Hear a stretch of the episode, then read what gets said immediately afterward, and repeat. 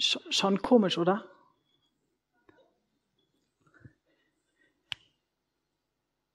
Merkt ihr was von dieser Spannung, die sich auftut? Ihr denkt, ich komme nach vorne mit einer Selbstverständlichkeit und predige. Dann stelle ich mich hier hin und sage nicht. Eine ganz, ganz ähnliche Situation gab es vor ganz vielen Jahren im Tempel. In der Zeit, als das Rauchopfer dargebracht wurde, waren auch Leute im Tempel da und die haben gebetet währenddessen. Und Spannung machte sich bereit, weil sie merkten, hey, das dauert heute länger als sonst. Was ist da los? Und dann kam dieser Moment, dass die Person, auf die sie alle warteten, rauskam, sich dorthin stellte und nichts sagte. Nichts. Nicht, weil Zacharias nicht reden wollte, sondern weil er schlicht und ergreifend nicht konnte. Und genau um diese Begebenheit dreht sich heute unser Bibeltext. Und den lese ich uns jetzt einmal vor und ihr dürft ihn gerne in eurer Bibel mitlesen oder auf der Leinwand verfolgen. Der Predigttext steht in Lukas 1, die Verse 10 bis 20. Während der Zeit, in der das Rauchopfer dargebracht wurde, stand die ganze Volksmenge draußen und betete. Da erschien dem Zacharias ein Engel des Herrn. Er sah ihn auf der rechten Seite des Räuchopferaltars stehen. Zacharias erschrak und wurde von Furcht gepackt. Doch der Engel sagte zu ihm, Du brauchst dich nicht zu fürchten, Zacharias. Dein Gebet ist erhört worden. Deine Frau Elisabeth wird dir einen Sohn schenken. Dem sollst du den Namen Johannes geben. Du wirst voller Freude und Jubel sein, und auch viele andere werden sich über seine Geburt freuen, denn er wird groß sein in den Augen des Herrn. Er wird keinen Wein und keine starken Getränke zu sich nehmen, und schon im Mutterleib wird er mit dem Heiligen Geist erfüllt sein. Viele Israeliten wird er zum Herrn, ihrem Gott, zurückführen. Erfüllt mit dem Geist und der Kraft Elia wird er vor dem Herrn hergehen. Durch ihn werden sich die Herzen der Väter den Kindern zuwenden und die Ungehorsamen werden ihre Gesinnung ändern und sich nach denen richten, die so leben, wie es Gott gefällt. So wird er dem Herrn ein Volk zuführen, das für ihn bereit ist. Zacharias sagte zu dem Engel, woran soll ich erkennen, dass das alles geschehen wird? Ich bin doch ein alter Mann und meine Frau ist auch nicht mehr jung. Der Engel erwiderte, ich bin Gabriel. Ich stehe vor Gott und bin von ihm gesandt, um mit dir zu reden und dir diese gute Nachricht zu bringen. Doch nun höre. Du wirst stumm sein und nicht mehr reden können bis zu dem Tag, an dem diese Dinge eintreffen denn du hast meinen Worten nicht geglaubt. Sie werden aber in Erfüllung gehen, wenn die Zeit dafür gekommen ist. Ich weiß nicht, wann deine letzte Engelsbegegnung hinter dir war, wann du das erlebt hast. Also ich habe beim Lesen gedacht, alleine diese Begegnung mit dem Engel an sich hätte schon so viel Power, mir die Sprache zu verschlagen. Das müsste jetzt nicht unbedingt ein Engel tun. Dort hat es ein Engel getan. Warum er das getan hat, da werden wir gleich noch mal näher einschlagen, einsteigen. Aber ich finde, dieser Text zeigt uns schon, dass dort etwas ganz Besonderes passiert sein muss im Tempel. Und bevor wir da weiter reingehen, möchte ich einmal kurz mit uns gemeinsam schauen, wer war denn dieser Zacharias und Elisabeth, von dem da die Rede ist. Die Bibel beschreibt uns in den Versen zuvor, dass beide gottesfürchtige Personen waren. Gottesfürchtig bedeutet, dass sie nach den Geboten und nach dem Willen Gottes ihr Leben versucht haben zu leben. Des Weiteren wird uns beschrieben, dass Elisabeth keine Kinder bekommen konnte dass sie unfruchtbar war.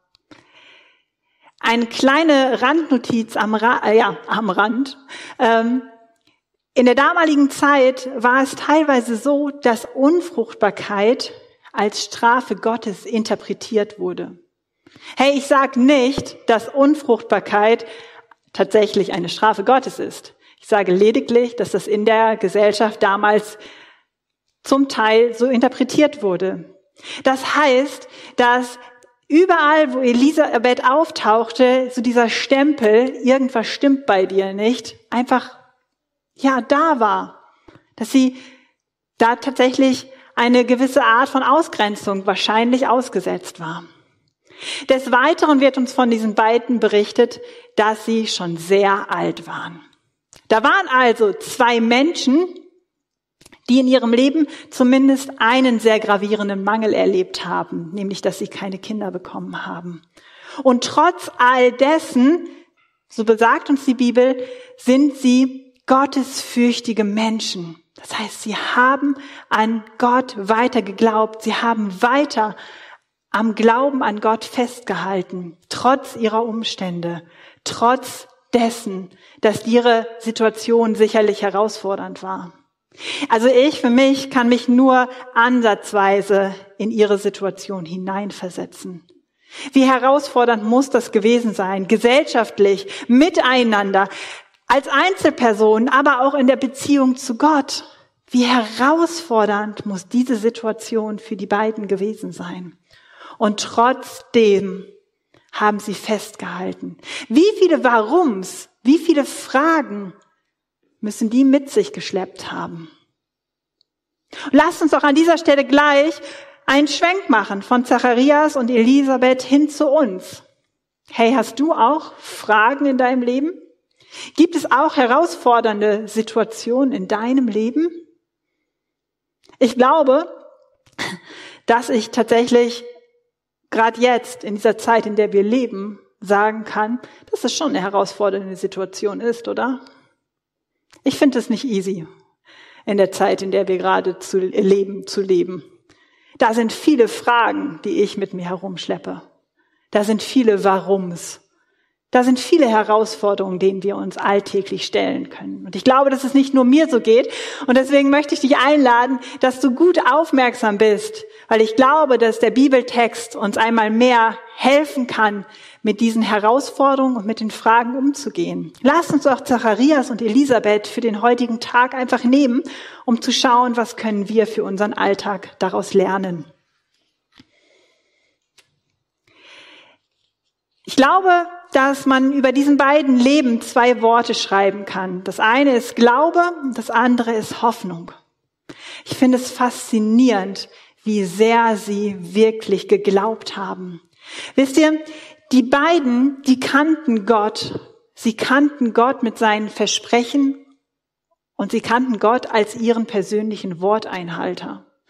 Sie wussten, dass wenn Gott etwas sagt, dann wird das geschehen dann wird das passieren. Ihnen war das Alte Testament bekannt, das, was uns als Altes Testament bekannt ist. Und schon im dritten Vers wird uns deutlich gemacht, wie viel Power in der, in, in Gottes Wort steckt und wie sehr Gott in Person der Worteinhalter ist. Da steht im 1. Mose 1, Vers 3, da sprach Gott, es soll Licht entstehen und es stand, entstand Licht. Der hat nicht irgendwie zwischendurch gesagt, ja, nö, jetzt habe ich es mir anders überlegt. Nee, oh, mm, mm. nein, er sprach und es geschah. Und in, in der Bibel sehen wir immer wieder, dass wenn Gott spricht, dann geschieht es. Nicht immer so, wie wir uns Menschen das vorstellen, aber immer so, dass Gottes Plan in Erfüllung geht. Und dieses Zeugnis hatten Elisabeth und Zacharias und sie haben darauf vertraut, dass das, was der Worteinhalter verspricht und sagt, dass es steht zu 100 Prozent. Kennst du deinen Worteinhalter? Kennst du Gott als deinen Worteinhalter? Wenn du da mit einem Ja antworten kannst, dann super dann halt dich weiter an den Worten und an den Versprechungen fest, die Gott in dein Leben hineingesprochen hat. Vielleicht würdest du auch gerne mit einem Ja antworten, aber merkst innerlich so, ah, ich würde gern aber, mm, was genau ist denn das? Und was gilt mir, was den anderen? So, vielleicht merkst du da so eine, so eine Unsicherheit. Dann ist das ganz, ganz wertvoll und großartig, dass du die gerade jetzt wahrnimmst. Denn das ist das Sprungbett dafür, dass du dich neu auf den Weg machen kannst und Gott sagen kannst, hey Gott, ich brauche das neu. Ich brauche neu dein Reden in meinem Leben. Ich brauche neu, dass du in mein Leben hineinsprichst. Einmal persönlich, durch persönliche Eindrücke, persönliche Worte, die direkt von Gott kommen, aber auch durch, durch das Wort Gottes. Das ist Gottes offenbartes Wort an uns Menschen. Und dann geh mit Gott ins Gespräch. Schlag deine Bibel auf. Das musst du selbst tun. Lies, was dort drinne steht. Und ich bin davon überzeugt, dass Gott einmal mehr und vielleicht einmal neu in dein Leben sein Wort hineinsetzt. Und das, wo du merkst, hey, das spricht dich an, das schreib auf und halte es fest, so damit Gott zu deinem persönlichen Worteinhalter werden kann. Vielleicht bist du aber auch hier und sagst, ja, pff, nee, nee, ich, ich, Gott ist nicht mein Worteinhalter. Nein, ich kenne den gar nicht. Dann habe ich die beste Einladung, die aller, allerbeste Einladung für dich heute Vormittag, heute Mittag für dich. Dann lade ich dich ein, dass du dich auf die Suche machst und dass du Gott sagst, Gott, ich möchte dich kennenlernen als mein Worteinhalter. Dann mach dich auf den Weg, such dir Leute, die mit dir gemeinsam in der Bibel lesen können. Denn Gott hat alles für dich gegeben, damit er sein Versprechen halten kann. Er hat sogar seinen Sohn dafür geopfert, damit er das Versprechen halten kann, dass du mit ihm zusammen in der Ewigkeit sein kannst. Hey, mach dich auf den Weg. Sprech mich gerne nach dem Gottesdienst an. Wenn du zu Hause zuguckst, dann klick an und mache irgendwie dich bemerkbar, sodass wir gemeinsam die nächsten Schritte gehen können. Es gibt nichts Besseres, als den Worteinhalter kennenzulernen und lieben zu lernen. Denn eins kann ich dir schon jetzt versprechen. Du wirst nicht nur den Worteinhalter kennenlernen, sondern auch den Hoffnungsbringer.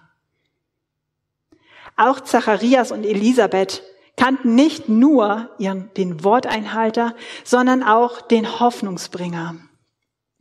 Die beiden sind scheinbar nicht verbittert über ihre Alltagssituation, sondern sie hielten in der Hoffnung fest, in der Hoffnung, die sich daraus ergab, aus den Erfahrungen, die sie mit Gott gemacht haben und aus dem, was sie im Wort Gottes gelesen haben.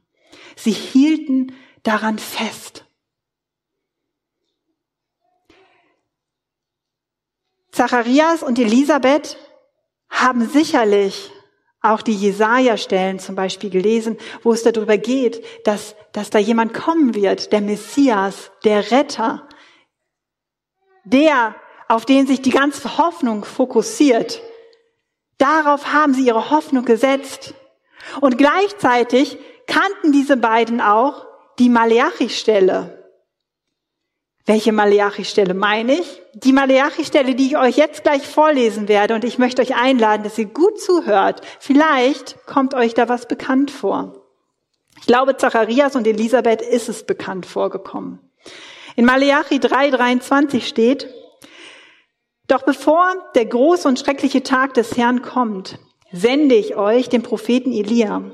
Er wird die Herzen der Väter ihren Kindern und die Herzen der Kinder ihrer Väter zuwenden, damit ich bei meinem Kommen nicht das Land vernichten muss.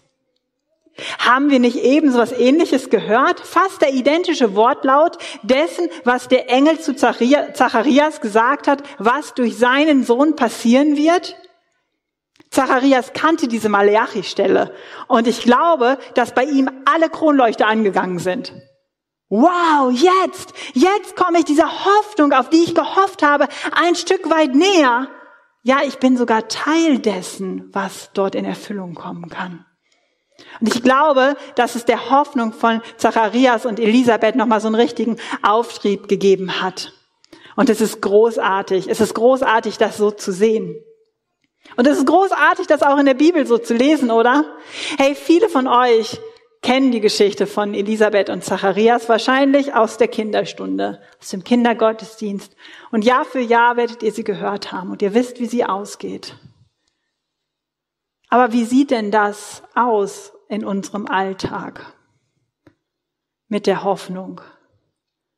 Wo setzt denn du deine Hoffnung drauf, gerade jetzt? Ist das immer so leicht, die Hoffnung tatsächlich nur auf Gott zu setzen? Oder bringt unser Alltag einfach auch andere Angebotspaletten mit sich? Wie zum Beispiel die Politik, die Finanzen, unsere eigene Leistung, unser Können, unser Job, unser Eigenheim, vielleicht auch unsere Kinder. Ich glaube, dass die Angebotspalette, auf was wir unsere Hoffnung setzen können, gerade heutzutage sehr, sehr groß und immer größer wird und auch sehr verführerisch ist. Aber hey, der einzige, auf dem es sich wirklich lohnt, seine Hoffnung zu setzen, ist Jesus Christus allein, der Hoffnungsbringer, der der wahre Grund der Hoffnung ist. Und die Geburt und die Ankündigung sowie das ganze Leben von Johannes, der uns später als Johannes der Täufer vorgestellt wird, ist lediglich eine Vorbereitung auf den großen Hoffnungsbringer, Jesus Christus hin. Und obwohl, und da wird's noch einmal für mich persönlich total nahbar, obwohl Zacharias uns als gottesfürchtiger Mann beschrieben wird, steht er im Tempel in der Begegnung mit dem Engel und hört sich das an. Er erinnert sich auch an die Maleachi-Stelle, da gehe ich mal von aus, und sagt dann ganz mutig und vorsichtig, äh, mh, hm, wie genau soll, soll das alles geschehen? Wann soll ich erkennen, äh, woran soll ich erkennen, dass das alles geschehen wird? Ich bin doch ein alter Mann und meine Frau ist auch nicht mehr jung. Ich finde die Formulierung. Christian, wenn du das jetzt hörst, so ist, ist es genial. Ich bin ein alter Mann und meine Frau ist auch nicht mehr jung. Das zeugt von so viel Herzenswärme, ne? Aber das ist gar nicht der Punkt. Der Punkt ist, dass Zacharias als gottesfürchtiger Mann auf einmal sagt, hey, mir fällt es gerade ganz schwer, das alles hier zu glauben, darauf meine Hoffnung zu setzen. Und ich merke das in meinem Alltag auch. Ich finde es nicht immer leicht, meine, Glauben, meine Hoffnung auf Gott zu setzen. Der Alltag ist manchmal so bunt und so herausfordernd, dass das nicht immer easy peasy ist. Und deswegen bin ich dankbar, dass auch diese Stellen in der Bibel stehen, wo ein Zacharias sagt, äh, ich habe da noch kurz eine Nachfrage. Das macht's für mich so nahbar. Ich weiß nicht, wie es euch geht, aber ich bin jedes Mal ein Stück weit erleichtert, dass es nicht nur die Glaubenssuperhelden gibt, die einfach nur glauben, sondern die einfach auch mal sagen, hey, ich fällt mir gerade schwer. So. Und Zacharias hat es gesagt. Und ich glaube, mir wäre halt auch diese Frage rausgerutscht. Und ich, ich sehe in dem, wie Gott mit uns Menschen geht, einfach seine große Liebe und das Wissen um genau diesen Punkt, dass wir da Unterstützung brauchen. Und deswegen bricht er diese Geschichte, dieses Erlebnis, dass der Retter, der Messias, Jesus auf die Welt kommt, in kleine Portionen runter und fordert unseren Glauben in kleinen Portionen dar. Und das fängt schon an in der Geschichte mit Elisabeth und Zacharias. Als würde Gott zu uns sagen, hey meine lieben Kinder, jetzt glaubt doch bitte erstmal, dass Elisabeth und Zacharias ein Kind bekommen, trotz ihrer Unfruchtbarkeit und trotz ihres hohen Alters. Und wenn ihr das geglaubt habt, dann glaubt ihr den nächsten Schritt.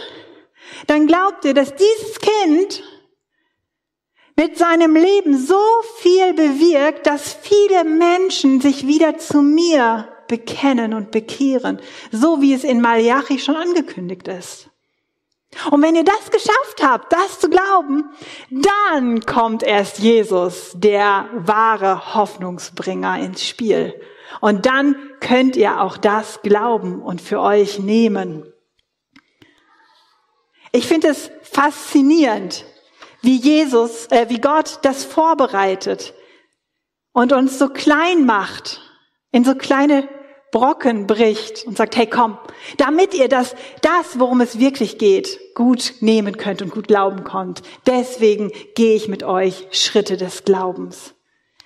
Damit ihr nicht nur sagen könnt, ja, ich weiß, Jesus ist der Hoffnungsbringer und Worteinhalter für Zacharias und Elisabeth, sondern damit du sagen kannst, ich kann das glauben, dass Jesus Christus mein Hoffnungsbringer und mein Worteinhalter ist. Gibt es in deinem Leben im Moment herausfordernde Situationen? Hast du Fragen, mit denen du dich herumschleppst, trägst? Gibt's Warums in deiner Situation? Dann möchte ich dich einladen, dass du Gott damit konfrontierst. Hey, und es stimmt überhaupt nicht, dass deine Probleme erst so groß sein müssen, dass du alleine da nicht mit klarkommst, bevor du damit zu Gott kommst. Gott freut sich über jedes kleine Problem, was er mit dir teilen kann damit er dein Hoffnungsbringer sein kann. Also konfrontiere Gott mit deinen Herausforderungen. Zacharias und Elisabeth haben das auch gemacht. Die sind auch mit Gott ins Gespräch gekommen, denn der Engel sagte zu Zacharias, dein Gebet ist erhört worden. Das heißt, die müssen ja für gebetet haben. Und Gebet ist nichts anderes wie mit Gott sprechen. Insofern mach Gott zu deinem Hoffnungsbringer, indem du mit ihm über deine Situation sprichst. Bist du von Menschen enttäuscht worden, die ihr Wort nicht gehalten haben? Hey, da mach nicht den Fehler und vergleiche diese Menschen, diese Person mit Gott. Gott ist der Worteinhalter. Gott steht zu seinem Wort zu 100 Prozent. Er wird dann nicht von abweichen. Ja, er wird es vielleicht anders machen, als dir vorstell, als, als du es dir vorstellen kannst, aber er wird zu seinem Wort stehen. Das hat er bei Zacharias unmittelbar nach der Geburt des Johannes auch gemacht. Er hat das Schweigen aufgehoben. Er hat nicht gesagt, ach ja, ist gerade so schön ruhig im Hause Zacharias, Elisabeth, das lasse ich mal gerade noch so, sondern nein, er hat tatsächlich das gemacht und hat gesagt, so, jetzt ist der Johannes geboren und jetzt stehe ich zu meinem Wort und Zacharias konnte wieder reden.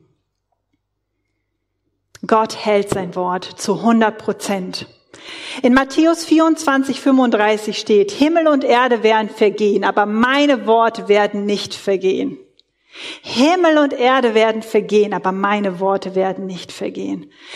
Gott ist der Worteinhalter. Und Gott möchte von Herzen dein Worteinhalter sein. Dein Hoffnungsbringer. Und so möchte ich dich mit dieser hoffnungsvollen Nachricht und Einladung in die kommende Woche senden, dass du für deine persönlichen Situationen, für dein Leben als Gesamtpackage Gott als dein Hoffnungsbringer und deinen Worteinhalter nimmst und einlädst und dein ganzes Vertrauen auf ihn setzt. Denn es lohnt sich so sehr. Und damit du das nicht vergisst und das auch in die Praxis umsetzen kannst, haben wir dir Teelichte auf den Stuhl gelegt. Ich hoffe, ihr habt alle eins bekommen.